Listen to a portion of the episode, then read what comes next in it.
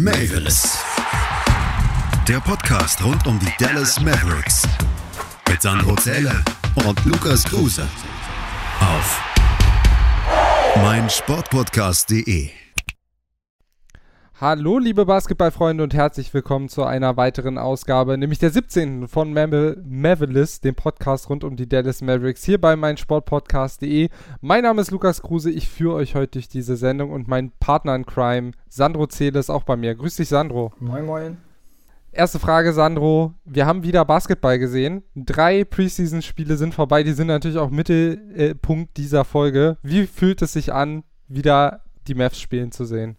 Wunderschön. Ich war, wo ich das erste Spiel gesehen habe, war ich gleich richtig glücklich. Also man hat mein Lächeln, glaube ich, äh, kilometerweit gesehen. Ja, ich, ich habe es gesehen und ich bin, bin ein paar Kilometer weg. Genau, also wir haben es gerade schon angeteasert. Es soll gehen um die NBA Preseason der Dallas Mavericks. Da wollen wir mal kurz so ein bisschen auf die drei Spiele gucken und euch sagen, was so äh, für uns die Lehren waren aus diesen drei Spielen. Und danach gehen wir über in äh, unseren kleinen Saisonvorschau-Teil. Der soll jetzt nicht zu lang sein. Wir haben ja in den letzten Wochen schon ja, den ein oder anderen Podcast rausgebracht und da auch schon viele der spannenden Themen rund um die Mavs angesprochen. Aber hier kriegt es heute nochmal kompakt und in mundgerechten Häppchen äh, für euch, damit ihr dann auch nächste Woche für den Saisonstart in der Nacht vom 23. auf den 24. spielen die Mavs gegen die Phoenix Suns, damit ihr dafür auch gewappnet seid und wisst, worauf müssen wir achten und was ist wichtig rund um die Mavs. Wir starten mit einem kurzen Newsblock. JJ Barea wurde kurz nach unserer letzten Folge dann gecuttet. Wir hatten es ja schon ein bisschen erwartet, Sandro. Trotzdem äh, irgendwie eine Entscheidung, die etwas traurig macht, weil er ja doch einer der oder der letzte Spieler aus dem Meisterschaftsjahr bei Dallas war. Das auf jeden Fall. Also wo ich dann die PK gesehen habe, also die Pressekonferenz, da war auf jeden Fall, äh, hatte ich feuchte, feuchte Augen, sagen wir es mal so. Also haben mir auch einige bei Insta geschrieben, ähm, dass sie das nicht einfach mal so weggesteckt haben. Also es ist auf jeden Fall ein Eckpfeiler der Mavs, der jetzt äh, leider gegangen ist, aber wie du es schon sagst, es war auch so ein bisschen zu erwarten. Ja, und das sagt irgendwie auch ein bisschen was über Mark Cuban aus, denn eigentlich war ja von vornherein so ein bisschen klar, dass äh, Berea wahrscheinlich jetzt keine weitere Saison spielt. Trotzdem verdient er jetzt, glaube ich, knappe 2 Millionen Euro. 2,6 genau fürs nächste Jahr. Also man kann es auch so ein bisschen als Geste der Franchise für seine Dienste äh, ab tun, finde ich. Und äh, die war gut. Und was danach passierte, das war, finde ich, noch ein bisschen überraschender. Ähm, denn die Mavs haben eigentlich ja dann alle Probleme gelöst gehabt, den Kader auf 15 zurechtgestutzt. Nee, damit nicht genug. Courtney Lee ist zurück. Hat einen Vertrag unterschrieben für den freien Platz. Keiner weiß, wie lange, für wie viel oder ob es jetzt nur fürs Training Camp ist. Ähm, er hatte sich ja zum Saisonende des letzten Jahres verletzt und hat in der Bubble gar nicht mehr bei Dallas gespielt. Jetzt ist er zurück, hat auch im dritten Preseason-Spiel wieder ein bisschen Zeit gesehen. Äh, hat dich die Nachricht genauso überrascht wie mich? Das auf jeden Fall. Also damit habe ich gar nicht gerechnet. Ich habe gedacht, okay, jetzt sind sie auf 15, so bleibt der Kader jetzt. Und dann kam die Meldung. Ich war so, hm. ich war halt auch ein bisschen skeptisch, aber wie du sagst, wir wissen noch nichts über den Vertrag. Also ich bin gespannt, ob er jetzt nächste Woche dabei ist oder nicht.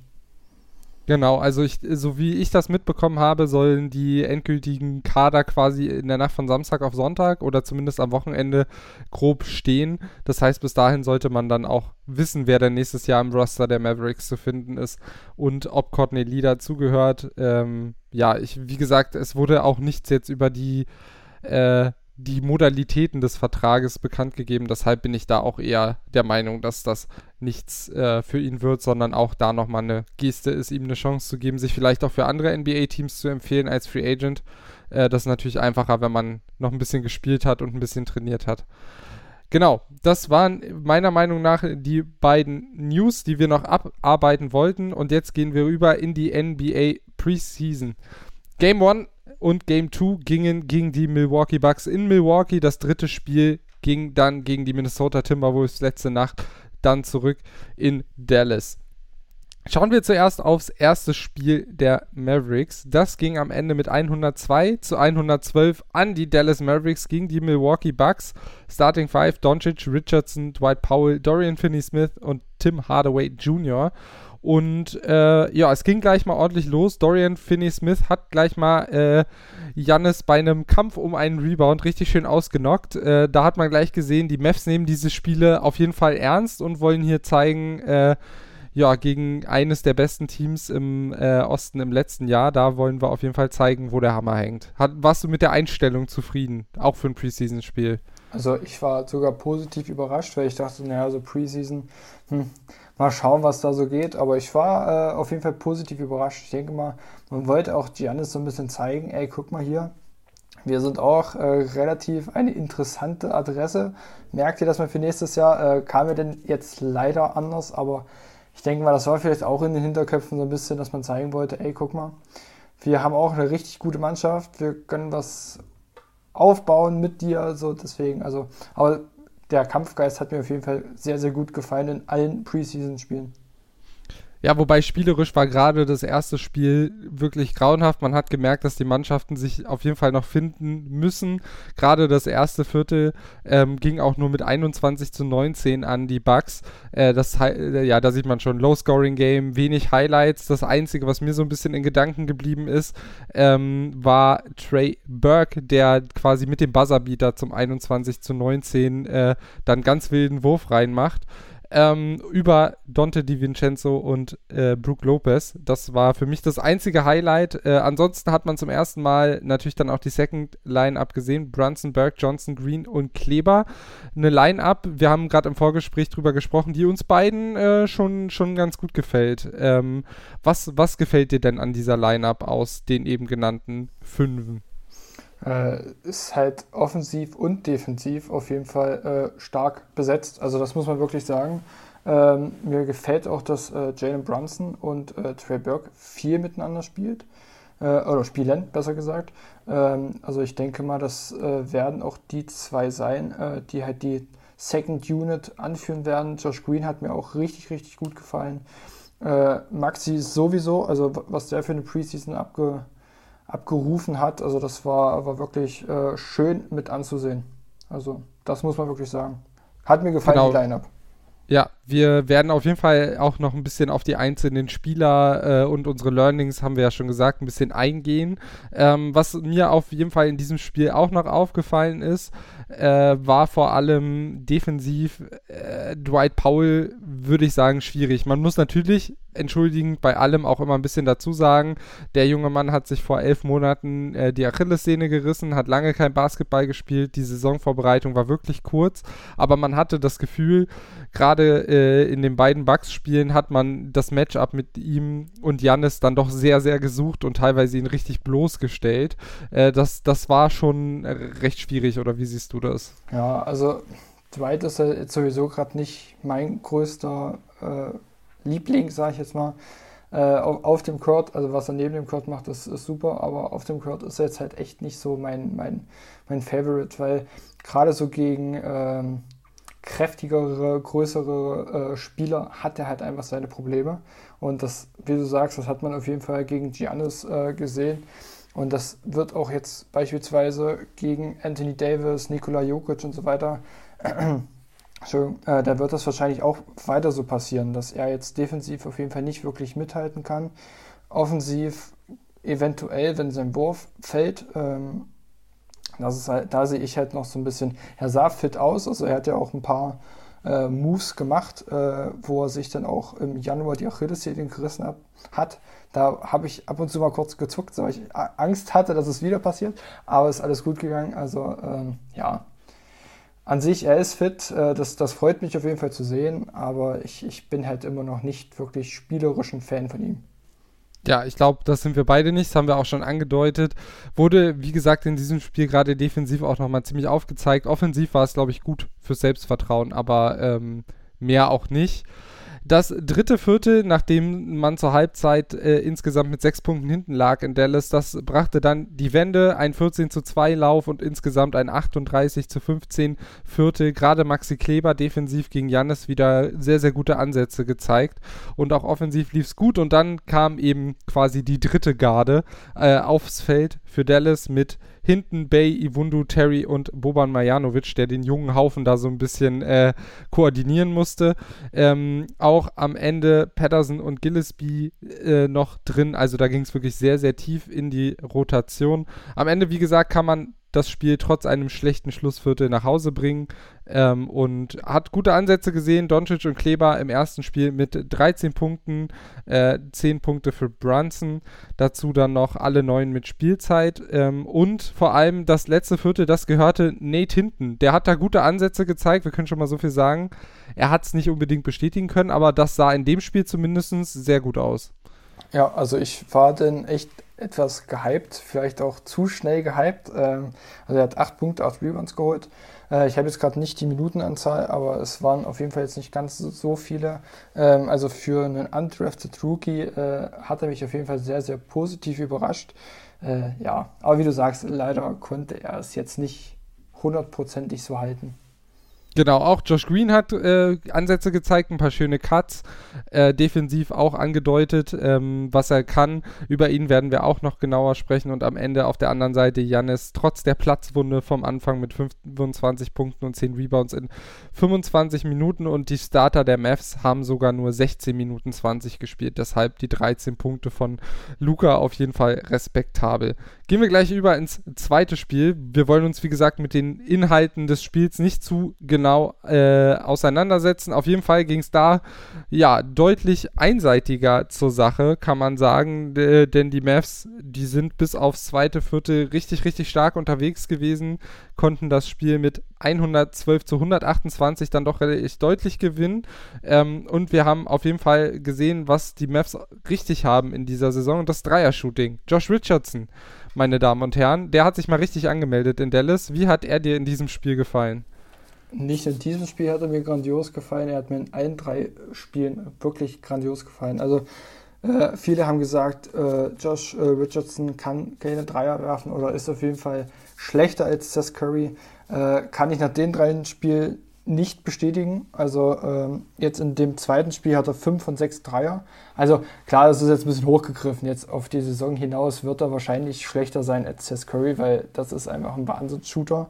Aber wenn Richardson seine offenen Dreier bekommt, was er jetzt mit Hilfe von Luca auch äh, halt wirklich äh, serviert bekommt, sage ich jetzt mal oft, äh, dann trifft er die auch, wie gesagt, in dem Spiel 5 von 6 Dreier, 70 Prozent seiner Würfe getroffen. Also er kann werfen, wenn er Platz hat und wie gesagt, dadurch, dass Luca öfter mal die Aufmerksamkeit auf sich zieht und irgendwer dem frei steht und es dann auch oft Josh Richardson oder halt Tim Hardaway Jr. ist, hat man da auf jeden Fall äh, gute Unterstützung, äh, die, die werfen können. Deswegen, also die haben ja auch äh, mehr, also besser die Dreier getroffen als die als alle Würfe zusammen. Ist ja eigentlich auch ganz lustig. Ähm, nicht viel, aber ich fand es ganz amüsant, diesen Nebeneffekt. Ja, auf jeden Fall. Zur Pause war es dann eben äh, schon schon relativ, sah es relativ gut aus. Dann kam das dritte Viertel, in dem man sich endgültig absetzen konnte und auch das letzte Viertel gewann man dann eben gegen die ja, letzten Rotationsspieler, sage ich mal, ähm, der Bucks. Ein Highlight auf jeden Fall im vierten Viertel war noch Willie Colley Stein. Er hatte angekündigt, er hat an seinem Dreier gearbeitet. Hier hat er gleich mal zwei Dreier und noch einen krachenden Dank äh, gezeigt, um sich ein bisschen zu empfehlen. Äh, wusstest du, dass er in fünf Jahren NBA eine Dreierquote von 4 von 19 hatte? Jetzt hat er äh, zwei von zwei in der Preseason gehabt. Das heißt noch nichts, dass er ein Shooter ist, aber finde ich, hat, ist auf jeden Fall seine eine Erwähnungswert. Und wer mir im vierten Viertel auch sehr, sehr gut gefallen hat, war Josh Green, der da im Line-Up mit den anderen Rookies richtig was gezeigt hat. Äh, ich habe mir aufgeschrieben, Corner 3, Floater, Penetration und Layup. Da war Eis dabei. Ähm, der hat mir richtig gut gefallen. Natürlich offensiv noch roh, aber ich finde, äh, da haben die Mavs auf jeden Fall einen richtig, richtig guten Griff gemacht. Wie, wie schätzt du ihn ein nach den, gerade in den beiden Spielen gegen die Bucks? Also er ist auf jeden Fall sehr vielfältig. Gerade offensiv, äh, finde ich, hat er auf jeden Fall Aktionen gezeigt, äh, wo ich mir dachte, ja, das ist ein guter 18. Pick auf jeden Fall. Also da haben sie einen richtigen gezogen. Defensiv äh, ist er zwar manchmal noch etwas anfällig gewesen, aber ich fand äh, dafür, dass die jetzt wirklich bloß ein paar Wochen Einspielzeit hatten, äh, paar Tage besser gesagt, äh, hat es mir wirklich gut gefallen. Also ich denke auch, das hatten wir ja auch beide im Vorgespräch gesagt, äh, er wird wahrscheinlich so der einzige Rookie sein äh, von, also Terry Terry und äh, Tyler Bale sind ja auch noch dabei, aber von den drei Rookies wird er wahrscheinlich der Einzige sein, der so richtig in der Rotation mit dabei ist. Und das denke ich halt auch. Also, äh, ich freue mich auf jeden Fall auf ihn. Ich denke, er kann äh, eine gute Verstärkung sein für die zweite, dritte Garde auf jeden Fall. Deswegen, ich, ich freue mich auf ihn. Ja, das tue ich auch. Jetzt noch kurz zusammengefasst äh, die Punkte und zwar äh, Luca mit 27 Punkten, 8 Rebounds, 4 Assists. Richardson 23 Punkte, Hardaway 17 Punkte, Kleber 9 mit 3 von 4 Dreiern und Green mit 10 Punkten eben in diesem zweiten Spiel. Insgesamt 46,3% Field Goal Percentage, 47,8% der Dreier fielen, 69,2% der Freiwürfe. Also da hat man sich schon ganz gut gezeigt, in ganz guter Wurfform. Auf der anderen Seite Jannis wieder mit 24 Punkten, Middleton mit 13, Lopez, Holiday, Forbes und Portes ebenfalls noch zweistellig gepunktet.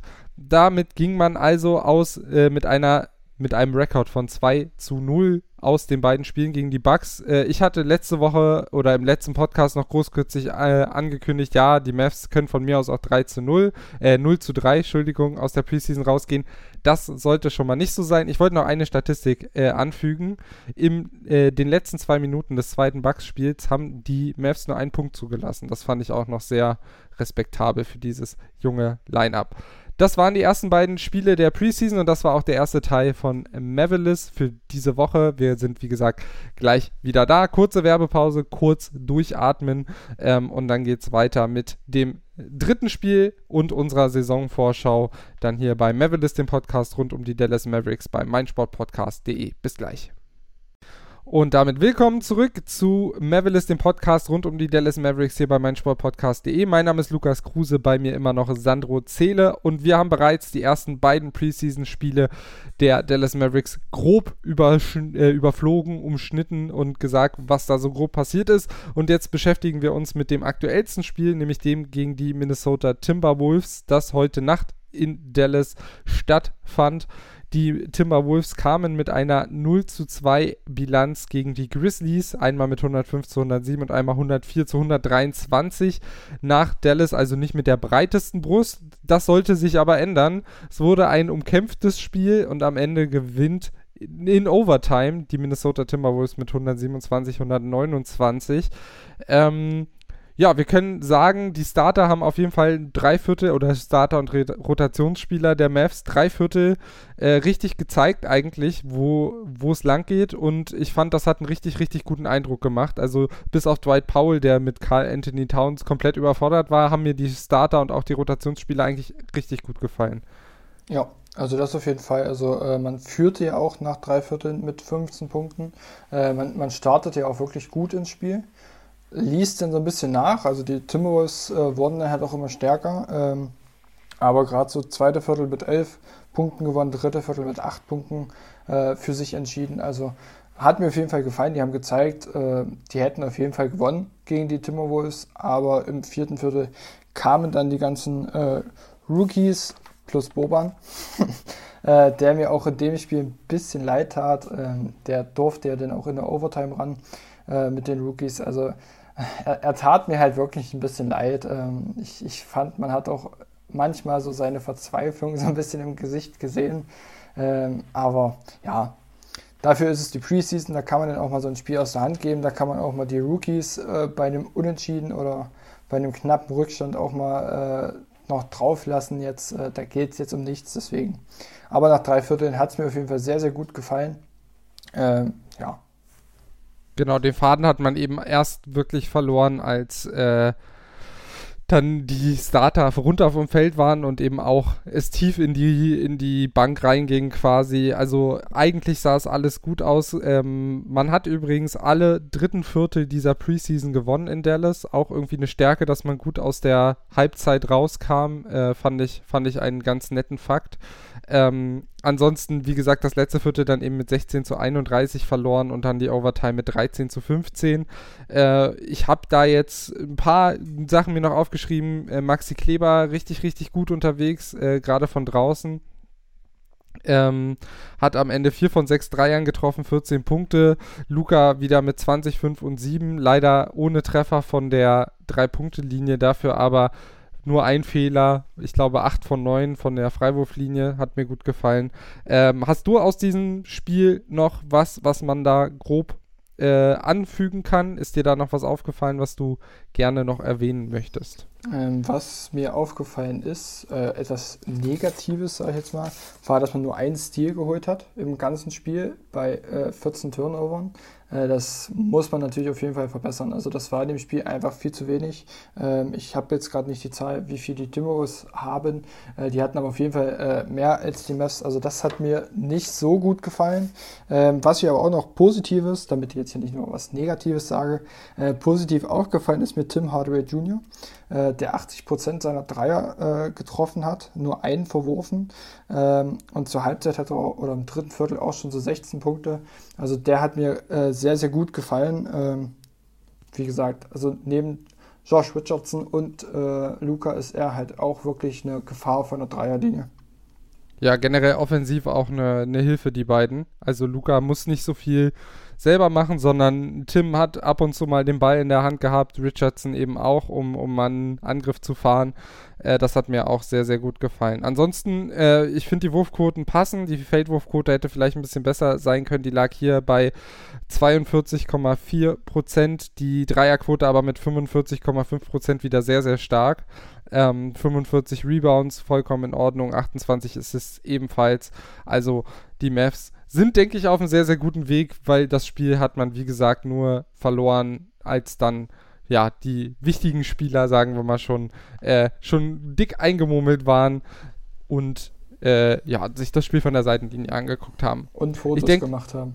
Genau, Luca hat, hat noch ein paar Fotos gemacht. Ich denke, damit können wir die Preseason so ein bisschen zumachen. Wir haben da jetzt, glaube ich, alle Spiele grob mal zusammengefasst. Wie gesagt, man soll das auch nicht überbewerten. Wir wissen, alle Eindrücke, die müssen sich erst noch bestätigen mit einer größeren Sample Size und das passiert dann ab nächster Woche. Ich habe es angekündigt, die Saisoneröffnung der Mavs zwischen dem 23. und 24. deutscher Zeit. Die Lehren aus der Preseason, lieber Sandro. Ähm, wir haben alle Spiele geguckt. Wir haben uns so ein bisschen, äh, natürlich wollen wir uns an Kleinigkeiten nicht zu so sehr aufhängen, aber wir haben uns so ein bisschen rausgeschrieben, was nehmen wir denn so mit? Äh, und du darfst gerne mal die ersten drei Punkte gerne erwähnen mit einer kurzen, kurzen Erklärung dazu. Ähm, man, also ich habe halt aufgeschrieben, man muss die Defensive auf jeden Fall weiterhin verbessern. Also ähm, ich sehe es zwar auf jeden Fall schon besser als letztes Jahr, aber ich sehe immer noch äh, einige äh, Züge, einige, einige Aktionen, äh, wo ich mir denke, das hätte man jetzt auf jeden Fall vermeiden können. Ähm, das heißt, da muss man auf jeden Fall noch ein bisschen ran. Ähm, was mir auch sehr, sehr gut gefallen hat, dass man nicht irgendwie bei der Starting Five viel verändert hat, sondern dass man da immer gleich geblieben ist, um äh, die halt auch wirklich einzuspielen. Äh, Luca und äh, Josh Richardson haben exakt Sekunden genau eigentlich die gleiche Spielzeit. Äh, das zeigt mir eigentlich auch, dass, dass das äh, ein Duo ist, was auf jeden Fall zusammenspielt. Äh, das hat mir auch sehr, sehr gut gefallen, dass man da jetzt schon drauf geachtet hat. Und ähm, wegen äh, Lukas Masse. Da gab es ja einige Diskussionen äh, im Netz. Ähm, ja, ähm, viele sehen das eher als negativ. Äh, wir hatten das auch im Vorgespräch schon kurz angesprochen. Du hast gesagt, hätte er den Körper von LeBron hätte er den Körper von LeBron, wäre es auf jeden Fall natürlich richtig, richtig dolle krass, äh, denn wäre er jetzt äh, wahrscheinlich auch mehrfacher MVP, äh, jetzt schon. Aber äh, ja, also ich sehe es jetzt nicht so negativ. Klar, er musste auf jeden Fall noch mal ein bisschen ranklotzen, ähm, gerade was so den Weihnachtsspeck angeht. Ähm, äh, ja, ich sehe es jetzt aber nicht so dolle negativ, weil er einfach in der Zone denn äh, sich mehr durchkämpfen kann. Man hat gesehen, er ist nicht langsamer geworden. Athletisch ist er jetzt nicht, also hat er nicht wirklich viel abgebaut. Und ich muss auch wirklich sagen, defensiv hat er mir dadurch auch relativ gut gefallen. Äh, er konnte auf jeden Fall gegen größere, gegen äh, stärkere Spieler auch so ein bisschen mit gegenhalten, äh, den auch so ein bisschen mal äh, auf den auf Geist gehen, sage ich jetzt einfach mal, äh, vielleicht auch eine Sekunde rausholen, damit dann doch noch ein stärkerer Spieler dazukommen kann und man ihn doppeln kann. Äh, deswegen, da sehe ich jetzt die Diskussion, dass es dolle negativ ist, jetzt nicht wirklich so dolle. Ja, es ist einfach, glaube ich, es sieht doof aus, wenn jemand moppelig aus der Offseason kommt. Ich glaube, das ist einfach, äh, ist einfach so. Äh, du hast es richtig gesagt. Er wird dadurch in seiner Spielweise nicht beschränkt und das ist was Gutes. Ähm, die kann er, er kann weiter in die Zone gehen und er wird sicherlich auch noch ein bisschen Gewicht verlieren. Auf der anderen Seite denkt man schon darüber manchmal nach, wie gut wäre Luca, wenn er austrainiert wäre. Ähm, und ich glaube, man kann ja auch immer noch äh, Körpermasse in Muskelmasse umwandeln. Das heißt, er wäre ja nicht zwangsläufig weniger spielfähig gegen schwerere Gegenspieler. Also ja, ich sehe es wie du, es ist jetzt kein Drama, aber ähm, ja, es wäre, glaube ich, einfach mehr möglich. Dann äh, würde ich gerne noch zu meinen äh, weiteren drei Lehren kommen. Äh, ich habe mich wahnsinnig gefreut für Maxi Kleber, ist für mich einer der klaren Gewinner der Preseason. Der hat ja letztes Jahr schon eine sehr, sehr gute Regular Season gespielt, war dann in der Bubble äh, zumindest offensiv ein bisschen von der Rolle, da fiel fast gar nichts. Das hat er jetzt äh, umso mehr umgekehrt. Du hast, glaube ich, gesagt, 66% Dreierquote jetzt äh, in der Preseason. Das ist richtig, richtig gut. Offensiv hat er gezeigt, äh, dass er ähm, da definitiv gefährlich, gerade von außen ist. Ähm, defensiv, äh, wie immer, eigentlich der Rückhalt, der beste Verteidiger vielleicht äh, der Mannschaft. Ähm, jetzt auch im letzten Spiel gegen Carl Anthony Towns, aber auch davor gegen Jannis mit wirklich guten Plays. Ähm, der gefällt mir richtig gut und ich könnte mir sogar vorstellen, dass der nächsten Schritt macht nochmal äh, bei den Mavs. Ich bin sehr froh, dass er nicht getradet wurde ähm, und dass er weiter in, in Dallas ist. Dazu, äh, wir haben ihn schon angesprochen, Dwight Powell, defensiv schwierig, habe ich mir aufgeschrieben. Der muss ganz schön versteckt werden zum Teil. Ähm, Gerade in der Line-Up ohne Kleber äh, ist das häufig ein bisschen schwierig. Und äh, ja, jetzt hat man dann versucht, äh, gegen, gegen Carl Anthony Towns äh, mit Doppeln irgendwie gegenzuhalten, also dass er dann Hilfe bekommt in der Defensive, aber auch das ja, kann nicht die Lösung sein, denn wenn du doppelst, wird jemand anders frei und Towns hat das relativ gut auch ausgespielt und dann kamen dann halt die anderen Dreier wieder rein. Ähm, ja, bin ich, bin ich kein Fan von. Äh, und dann kann man vielleicht äh, zwei Sachen noch sagen. Burke und Brunson gefallen zusammen sehr, sehr gut. Das hast du ja schon angesprochen von der Bank und eben, dass Green roh ist, aber sehr gute Ansätze gezeigt hat. Und ich glaube, dass er wieder mal ein Rookie sein könnte, der Spielzeit bekommt. Wie viel das am Ende ist, I don't know. Ähm, und man muss auch sagen, I don't care, weil äh, die wird er sich schon verdienen. Und äh, ich glaube aber, dass er in dieser diese zweite Line-Up mit Johnson, über den können wir auch noch sagen, der hat mir auch sehr, sehr gut gefallen. Ähm, ja, dass wir mit denen Spaß haben und dass er da auf jeden Fall seine Minuten findet. Und bei den anderen Rookies, die sind doch noch sehr roh. Das hat man jetzt gerade im vierten Viertel und der Overtime gegen Minnesota gesehen. Da sehe ich dann eher in der Garbage Time äh, was klappen. Was hast du denn vielleicht noch für Punkte, die ich jetzt noch nicht mit abgefrühstückt habe? Ähm, ich finde, das Zusammenspiel zwischen Luca und, und Dwight Powell funktioniert schon. Also äh, gibt noch ein paar, paar Fehler, sage ich jetzt mal. Also gerade so im zweiten Spiel ist es mir aufgefallen, dass die Screens noch nicht so sauber gesetzt waren. Also Drew Holiday ist so ein super Verteidiger, aber dass dann noch ein ganzer Mensch so durchpasst bei den Screens, sollte jetzt eigentlich nicht so sein. Also ähm, da äh, muss auf jeden Fall noch äh, was verbessert werden. Auch mir ist manchmal auch aufgefallen, dass das äh, Dwight zu doll nach hinten gegangen ist, dass, dass Luca gegen ihn gerannt ist und dadurch Speed verloren hat. Also äh, gerade da müssen sie sich noch verbessern, aber an sich die Absprachen, ähm, die liefen. Äh, man hat gesehen, die Ansätze sind auf jeden Fall da. Die Umsetzung war noch nicht so hundertprozentig, aber ähm, mich freut es auf jeden Fall, dass da das Zusammenspiel noch da ist. Ähm, ja, genau. Ja, ich würde vielleicht auch noch sagen, die Wurfform von Luca, an der scheint er gearbeitet zu haben, die sieht noch ein bisschen runder, ein bisschen schöner aus. Ähm, das hat sich jetzt noch nicht in seinen Quoten wiedergespiegelt. Ich glaube, hatte knapp 30% Dreierquote jetzt in der, äh, in der Preseason. Ähm, das ist jetzt noch nicht der Weisheit letzter Schluss, aber wir haben eben auch noch nicht, ja, Regular Season, ich glaube, da nimmt Luca dann, ja, ich fand einfach fantastisch, der hatte schon wieder richtig Spaß. Teilweise hat er Offensivfouls gezogen und hat sich einen zurechtgegrinst. Ähm, und ich glaube, das zeigt auch relativ viel, wie ernsthaft er das jetzt schon angegangen ist. So viel Spielzeit hat er auch noch nicht bekommen und ich glaube, den einen oder anderen Wurf, den nimmt er dann eben auch ab. Nächster Woche einfach nicht mehr. Von daher abwarten. Ähm, aber die Wurfform an sich hat mir sehr gut gefallen und auch ansonsten offensiv hat Dallas, glaube ich, wenig Qualität verloren. Ähm, defensiv ein bisschen was dazugekommen. Ich glaube, das ist das, was man jetzt erstmal festhalten kann und was wir gleich dann eben noch ein bisschen weiter besprechen werden, denn das war's mit der NBA Preseason aus Sicht der Dallas Mavericks. Drei Spiele, zwei Siege, eine Niederlage, zwei Siege gegen die Bucks, mit denen man sehr, sehr glücklich sein kann ähm, und eben dann die Niederlage gegen die Timberwolves, die man auf keinen Fall überbewerten sollte. Und jetzt gucken wir noch ein bisschen voraus auf das, was eben ab kommender Woche dann passiert. Die NBA-Saison 2020, 2021, wobei sie ja fast nur 2021 ist. Darauf werden wir eben hinaus blicken und das machen wir nach einer zweiten kurzen Pause und dann sind wir zurück hier bei Mavericks, dem Podcast rund um die Dallas Mavericks, hier bei meinsportpodcast.de. Und damit willkommen zurück zu Mavericks, dem Podcast rund um die Dallas Mavericks hier bei meinsportpodcast.de. Mein Name ist Lukas Kruse, bei mir immer noch Sandro Zähle und wir wollen vorausblicken auf die kommende Saison der NBA und auf die kommende Saison aus Sicht der Dallas Mavericks. Und bevor wir vorausblicken, Sandro, blicke doch nochmal zurück. Was war denn 2019, 2020 so los in Dallas? Äh, man erreichte nach langer, langer Zeit endlich mal wieder die Playoffs mit einer Bilanz von 43 zu 32. Äh, man verlor leider gegen die LA Clippers mit 2 zu 4. Ähm, kann man aber verkraften, denke ich. Äh, man wurde Zweiter in der Mid Midwest Division. Äh, nur die Rockets waren davor. Ähm, wo ich denke, das könnte eventuell dieses Jahr auch noch mal ein bisschen weiter nach oben gehen. Äh, und man hat das beste Offensivrating in der NBA-Geschichte rausgehauen. Probleme gab es natürlich auch, gerade defensiv. Äh, da wurde man 18. in der Liga. Ähm, das muss auf jeden Fall verbessert werden. Äh, da haben sie auch, äh, wie wir es schon öfter gesagt haben, äh, gut dran gefeilt. Ähm, Defensive hat sich auf jeden Fall verstärkt. Äh, ich glaube, Top 10 Defense werden sie jetzt nicht, aber äh, so 12. 13. Platz könnte man schon mal anpeilen. Äh, man verlor auch viele, viele Spiele in der Crunch-Time.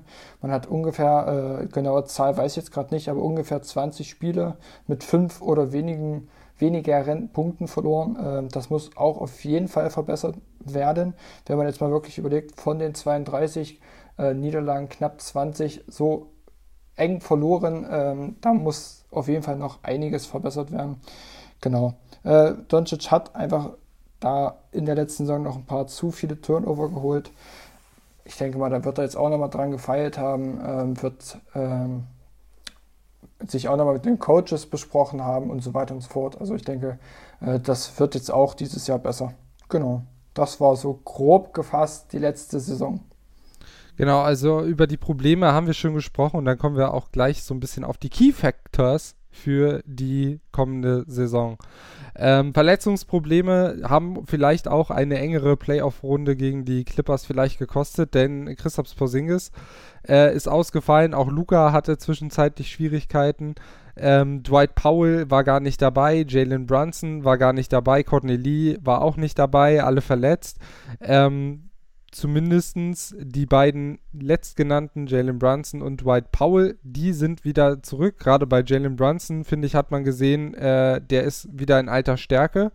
Äh, oder kommt zumindest wieder nah ran. Bei Dwight Powell ein bisschen schwieriger. Aber wie wichtig äh, sind denn die, vor allem die Gesundheit von Porzingis und Luca für den Erfolg der Mavs? Auch wenn es eine relativ offensichtliche Frage ist sehr, sehr, sehr, sehr groß. Also äh, ich bin jetzt gespannt, wie sie das machen. Äh, Pors wird jetzt noch ein Weilchen fehlen, man weiß es noch nicht genau, aber auf jeden Fall äh, nicht vom Jahreswechsel, da wird auf jeden Fall nicht eingesetzt.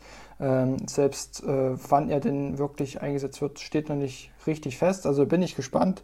Da denke ich aber, das kann man jetzt äh, für ein paar Spiele noch ausgleichen. Wenn Luca aber jetzt wirklich mal ausfällt, längere Zeit, ähm, dann sehe ich da schon arge Probleme auf jeden Fall. Äh, zwei, drei Spiele wird das vielleicht klappen gegen leichtere Gegner. Äh, wenn man jetzt zum Beispiel aber in der Zeit gegen die Lakers muss, äh, dann könnte es etwas deutlicher ausfallen. Also da äh, bin ich gespannt. Ich denke mal, dass die beiden öfter auch mal ähm, laut Management, ich nehme mal das böse Wort im Mund, aber ich denke mal, das werden die auch ab und zu mal ein bisschen betreiben, einfach weil der Terminkalender so eng ist. 72 äh, Spiele in sechs Monaten, glaube ich, oder irgendwie sowas. Äh, also das ist wirklich schon ganz schön dolle eng. Äh, ich hoffe, dass sie sich nicht groß verletzen, aber wie gesagt, wenn der, wenn da irgendeiner von den beiden ausfällt, dann wird es auf jeden Fall schon mal etwas kritischer. Ja, auf jeden Fall. Äh, das, ja, daher kommt ja auch der Begriff Franchise-Player. Äh, und den würde ich den beiden jetzt mal Luca noch ein bisschen mehr zuschreiben. Defensive verbessern. Äh, darüber haben wir in den vergangenen Wochen äh, auch eine Menge gesprochen. Jetzt haben wir die Eindrücke der Preseason und wir wissen, wer so verpflichtet wurde. Johnson, Richardson, Green. Würdest du sagen, diesen Punkt hat man jetzt zumindest auf personeller Ebene äh, geschafft und auch nach den Eindrücken des er der ersten drei Spiele, würdest du sagen, die Baustelle scheint kleiner geworden? Das, das will ich jetzt einmal ganz kurz mit Ja beantworten. Äh, wie schon gesagt, ich denke, man, man äh, knüpft da jetzt ein bisschen äh, an die Top 10 an. Nur nicht, wie gesagt, noch nicht drinne. Äh, ich schätze, so 12. 13. Äh, Platz könnte man im Defensive Rating erreichen. Ähm, ja, man wird auf jeden Fall nicht schlechter. Also äh, das dürfte nicht passieren. viel besser auch nicht. Aber wie gesagt, ein paar Plätze nach oben sollten es auf jeden Fall werden. Ich bin mir gar nicht sicher. Also ich sehe die Verpflichtung von Richardson schon sehr wichtig, weil er eben den ballführenden äh, Spieler des Gegners eigentlich immer verteidigen kann. Luca, hast du gesagt, hat vielleicht auch den einen oder anderen Prozentpunkt noch rauflegen können, äh, was die Defensive angeht. Ähm, und auch die anderen, äh, ein Johnson hat mir, wie gesagt, defensiv sehr, sehr gut gefallen, hatte immer seine Hände da, wo es hingehör, äh, wo sie hingehören, bewegt sich gut. Ähm, ich, ich, bin doch der Meinung, da hat man schon deutlich geupgradet. Ähm, da ginge natürlich noch mehr. Dwight Powell ist da wieder das Beispiel. Ähm, ist natürlich eine Schwachstelle, andere sind aber stärker geworden, deshalb denke ich schon, dass man da einen Sprung gemacht hat, auf jeden Fall. Doncic braucht offensiv Unterstützung, steht hier noch in unserer gemeinsamen Dokumentenvorschau und sollte sich defensiv verbessern. Den einen Punkt, den zweiten nämlich haben wir gerade schon angesprochen. Ähm, er braucht offensiv Unterstützung. Meinst du, die hat er jetzt bekommen oder würdest du sagen, dass es offensiv vielleicht noch hätte mehr sein können in der Offseason? Ich, ich glaube, ein richtiger Playmaker wäre gar nicht so schlecht gewesen. Ähm, er hat jetzt Richardson äh, bekommen, äh, der ihm vor allem auch ein paar äh, Guards vom, vom Halse hält, sage ich jetzt mal. Ähm, also das ist aber halt mehr defensiv, das ist halt wieder so das nächste Problem. Also offensiv hat er jetzt nicht großartig Unterstützung. Man hat gesehen, Richardson und Hardaway Jr. treffen ihre Dreier äh, perfekt, also perfekt nicht, aber in einem sehr, sehr guten Bereich auf jeden Fall. Äh, also ich denke, man kann, wenn Luca gedoppelt wird, einem von den beiden auch den Ball mal geben, auch in einer äh, Crunch-Situation. Und dann äh, mit etwas Glück fällt er auch rein. Ähm, aber ich, ich, finde, so ein richtiger Playmaker wäre an Lukas Seite dann doch nochmal nicht so schlecht gewesen. Auf der anderen Seite wenn wir über die Offensive meckern, meckern wir halt auch immer noch über die beste Offensive der NBA-Geschichte. Ähm, das ist natürlich schwierig und da kommen wir auch zu eng äh, spielen. Gleich als nächster Punkt, den du eben angemeckert hast. Ich würde sagen, auch da hat man sich schon ja, wird Luca einfach noch ein bisschen reifer sein. Ich finde eben mit Hardaway Jr. und auch mit Richardson hat man da schon Leute, die auch mal einen Wurf nehmen können. Jetzt weiß ich nicht, woran Posingis vielleicht auch noch arbeiten kann, ob er sich da vielleicht dann auch schon etwas mehr zutraut. Ich bin der Meinung, da hat man ja, das ist ein Prozess, den kann man eben nicht so richtig angehen, sondern hat auch ein Stück weit was mit Reife zu tun und eben auch mit jemand anderem, dem man mal den Ball geben kann, der Gefahr ausstrahlt. Ich finde, da hat man doch an Lukas Seite schon den einen oder anderen guten Spieler.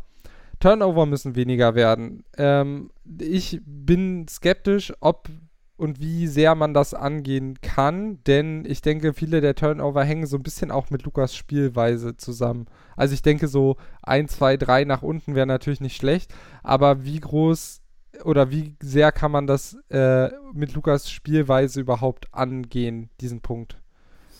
Das ist halt die nächste Frage. Äh, das habe hab ich mich nämlich auch gestellt, äh, wie man das am besten bei Luca machen kann. Äh, ich weiß gerade ehrlich gesagt nicht, wie viel er letzte Saison hatte, ähm, aber es waren auf jeden Fall knapp die Hälfte, schätze ich jetzt einfach mal so grob. Also insgesamt hatte man als Team 12,7 Turnover. Ich schätze jetzt einfach mal bei Luca auf 6. Ähm, und das ist natürlich bei, bei Lukas Spiel ist es schwierig, da die Turnover zu reduzieren. Aber der nächste Punkt, der bei uns steht, ist halt auch mehr Steals. Da hatten sie die zweitwenigsten.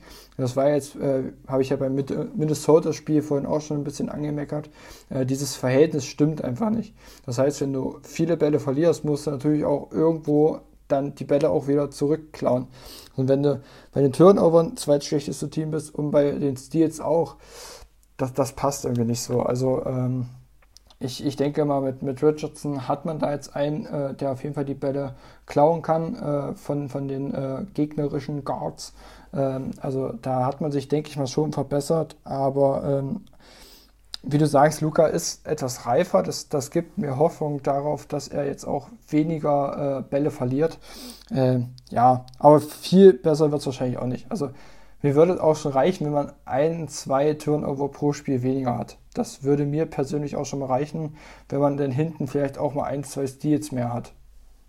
Ja, also Turnover waren in der Regular Season bei Doncic 4,3 und in der ja, okay. ja, und in der Postseason 5,2, da war er dann nochmal deutlich äh, schlechter, fast ein äh, Turnover pro Spiel mehr. Aber wie gesagt, bei dem hohen Volumen mit ihm als fast einzigen Ballhändler ähm, ist das natürlich auch irgendwie so ein bisschen was, was man eben mitkauft äh, gehört dann vielleicht so ein bisschen dazu. Und bei den Steals äh, stimme ich dir zu, da hat man den einen oder anderen aggressiven Spieler dazugeholt. Ich denke auch, dass jemand so wie Trey Burke auch so ein giftiger sein kann, der, äh, der da gut hasselt und auch Tim Hardaway Jr. Deshalb, ich glaube, äh, bei den Turnovern ist es vielleicht etwas schwieriger, da, ähm, da viel dran arbeiten zu können, aber ich glaube, bei den Steals ist das schon einfacher. Da muss der Einsatz und der kommt eben mit einem besseren defensiven System. Äh, der muss dann eben stimmen. Sprechen wir noch ganz kurz, bevor wir in die letzte Pause gehen, über die möglichen Probleme, die in der neuen Saison folgen könnten. Äh, wir haben eins der Probleme schon häufiger angesprochen: enger Terminkalender, hohe Belastung, Verletzungsanfälligkeit.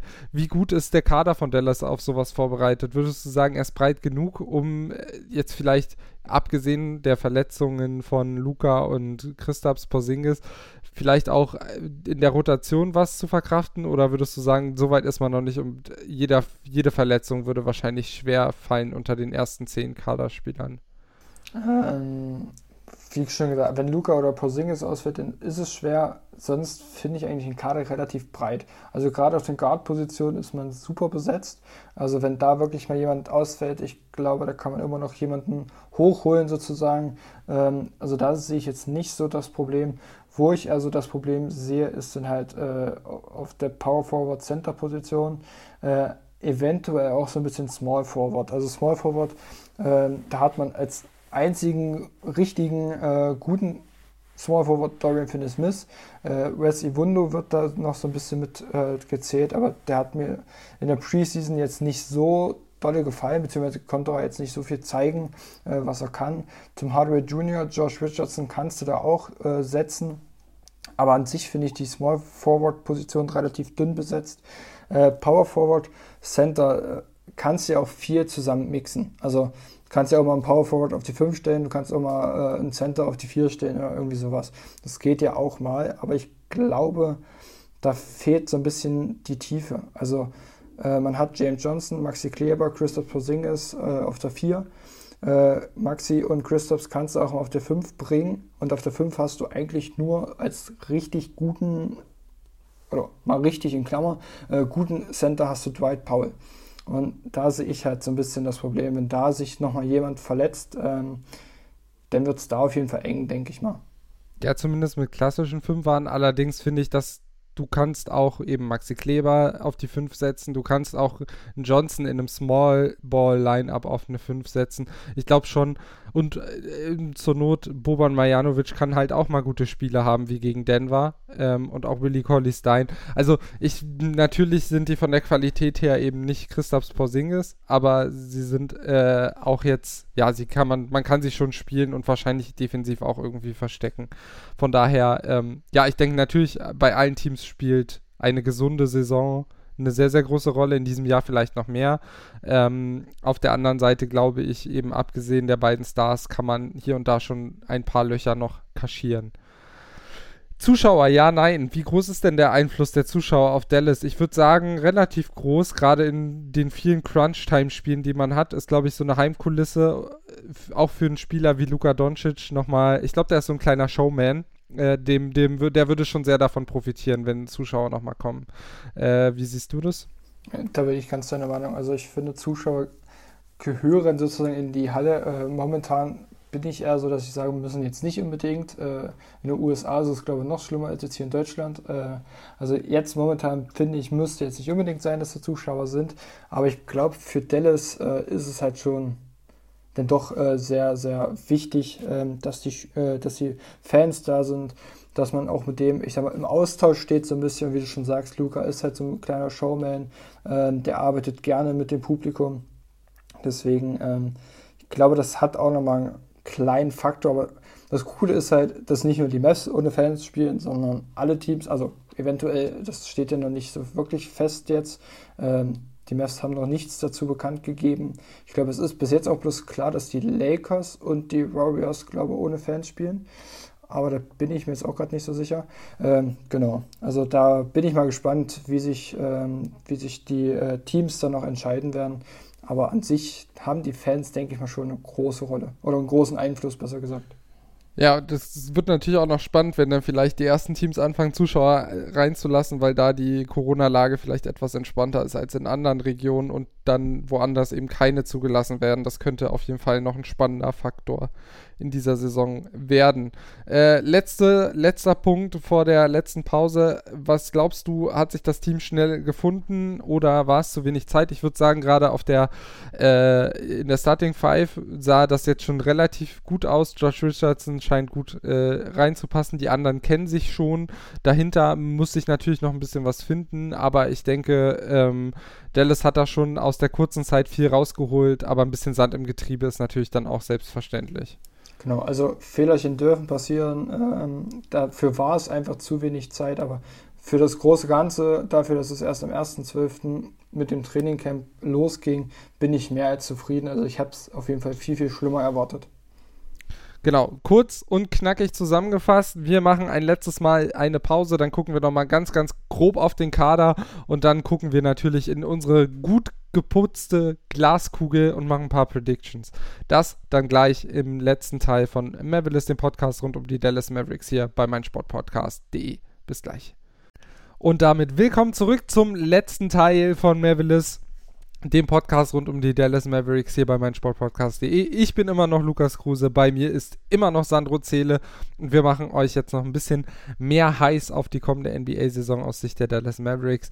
Wir haben gerade schon so, ja, gut abgearbeitet, worauf es in der kommenden Saison ankommt und wie wir die Baustellen aktuell so einschätzen, welche Fortschritte gemacht wurden. Ich finde die Kaderanalyse, die ist da jetzt schon relativ gut mit reingeflossen. Vielleicht zwei Punkte. Ähm, und zwar einmal die Rookies, das haben wir auch schon angesprochen. Ich denke, Josh Green ist da der mit den meisten Aufsichten auf Spielzeit. Und ähm, dazu passend, wie kompensiert man den Abgang von Seth Curry? Wir haben es schon ein bisschen besprochen. Seth Curry, einer der besten Schützen der NBA. Ähm, und jetzt hat man da ja, Josh Richardson als Ersatz zumindest für die Starting Five und die größeren Aufgaben geholt. Man hat Tyrell Terry, den ich persönlich noch als zu roh sehe, als dass er eine große Rolle spielen könnte. Glaubst du, der Abgang wiegt sehr schwer oder kann man mit Richardson eben durch Defensive den offensiven Verlust ausgleichen? Das denke ich auf jeden Fall. Also der defensive Impact ist einfach bei Richardson äh, schon groß auf jeden Fall. Ähm, Curry war jetzt oder ist jetzt nicht so der, der gute Verteidiger. Ähm, deswegen, also ich denke, Richardson kann es auf jeden Fall ausgleichen. Und wie gesagt, also in den Preseason-Spielen hat er mir auf jeden Fall auch offensiv äh, sehr, sehr gut gefallen. Äh, ist da sehr aktiv. Ähm, deswegen, also ich denke, da hat man aus Messsicht ähm, schon diesen Trade auch so ein bisschen gewonnen. Ich habe mir jetzt noch kein Sixers-Game angeguckt, also ich weiß nicht, äh, ich habe auch noch keine Stats irgendwie angeguckt von Seth Curry bei den Sixers. Ähm, aber ich denke mal, ähm, es ist für beide ein guter Trade gewesen, aber die Mess haben mit Richardson dann doch einen gefunden, der äh, die Mess nochmal auf ein neues Level hebt, auf jeden Fall, besonders halt defensiv. Ja, wobei den Sixers auch Shooting gefehlt hat, so ein bisschen. Also die haben vielleicht auch genau das bekommen, was sie wollten. Wir sehen das hier nur vielleicht ein bisschen mehr noch durch eine Mavs-Fanbrille. Und das ist ja auch okay, denn äh, im Podcast-Namen steckt ja hier schon äh, drin, dass wir parteiisch sind. Starting Five äh, hast du kurz aufgeführt. Vielleicht kannst du ja einfach mal deine beiden Varianten mal kurz mit uns teilen. Da brauchen wir, glaube ich, dann aber auch nicht zu tief eintauchen. Genau, also ohne KP halt, also jetzt am Anfang äh, haben wir jetzt schon mitbekommen, äh, Luka Doncic, Josh Richardson, Tim Hardaway Jr., Darian Finney-Smith und Dwight Powell. Das wird die Starting Five sein, äh, mit der man auch am Anfang auf jeden Fall reingehen wird. Äh, wenn KP dann wieder zurückkommt, ähm, da habe ich so zwei Varianten, sagen wir es mal so. Äh, einmal habe ich ähm, halt äh, Luca, Josh Richardson, Tim Hardaway Jr., dann KP äh, auf der 4 und Dwight Powell auf der 5 was ich mir aber auch vorstellen könnte, wäre, dass äh, Maxi eventuell auf die 4 geht, KP auf die 5 und die äh, je nach Matchup, wenn jetzt, wenn es jetzt zum Beispiel gegen die äh, Bucks geht oder gegen, gegen die Lakers mit AD, ähm, dass das Maxi dann defensiv auf die 5 und KP auf die 4 rutscht. Also dass die halt offensiv, defensiv da so ein bisschen tauschen. Ähm, ja, das, das sind so meine zwei Varianten. Das klingt doch Gut. Predictions. Ich habe die Glaskugel angekündigt. Wir haben sie beide geputzt mit äh, Glasreiniger und wollen jetzt mal reingucken. Was sind denn so deine, ja, sagen wir mal, die Top 3 äh, Predictions erstmal rund um die Mavs? Äh, sie sind auf jeden Fall besser als Platz 7. also das denke ich auf jeden Fall. Äh, ich, ich schätze sie so im Bereich Platz 4 bis Platz 6 ein. Also Westen ist einfach wahnsinnig eng. Also es sind so zwölf Teams, die auf jeden Fall um die Playoffs mitkämpfen. Ähm, ich finde, von, von drei bis sieben kann eigentlich alles passieren. Und deswegen, ich, ich sehe die West halt so im, im guten Bereich vier bis sechs. Ist halt einfach auch die Frage, wie äh, sind die anderen Teams. Äh, die Nuggets haben sich etwas verschlechtert. Äh, Golden State hat jetzt diesen Ausfall von Clay Thompson. Houston, da ist immer noch die Frage, was passiert mit James Harden. Äh, geht er jetzt, geht er nicht? Äh, wie ist da die Teamchemie? Äh, ja, das, das sind halt so, so äh, die Punkte, wo es da halt auch drauf ankommt und dann halt auch das, was wir vorhin gesagt haben, äh, Verletzungsanfälligkeit und den ganzen Spaß. Äh, genau. für mich sind die, die Lakers unangefochten, Platz 1. Ich glaube, da stimmen mir fast alle zu. Also nicht, nicht alle vielleicht, aber ähm, vom Potenzial her sind es auf jeden Fall. Ob sie es denn auch werden, das ist die nächste Frage.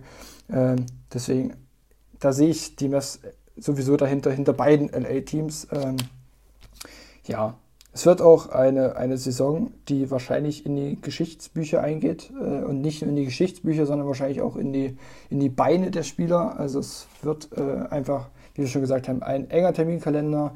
Äh, es geht jetzt bis Juli eigentlich komplett durch. Äh, und ich glaube, wenn man bei, den Play, äh, bei, den, bei Olympia dabei ist, ich glaube, dann hat man zwei Tage oder sowas, äh, wenn man jetzt in den Finals ist. Also es, es ist auf jeden Fall sehr, sehr eng.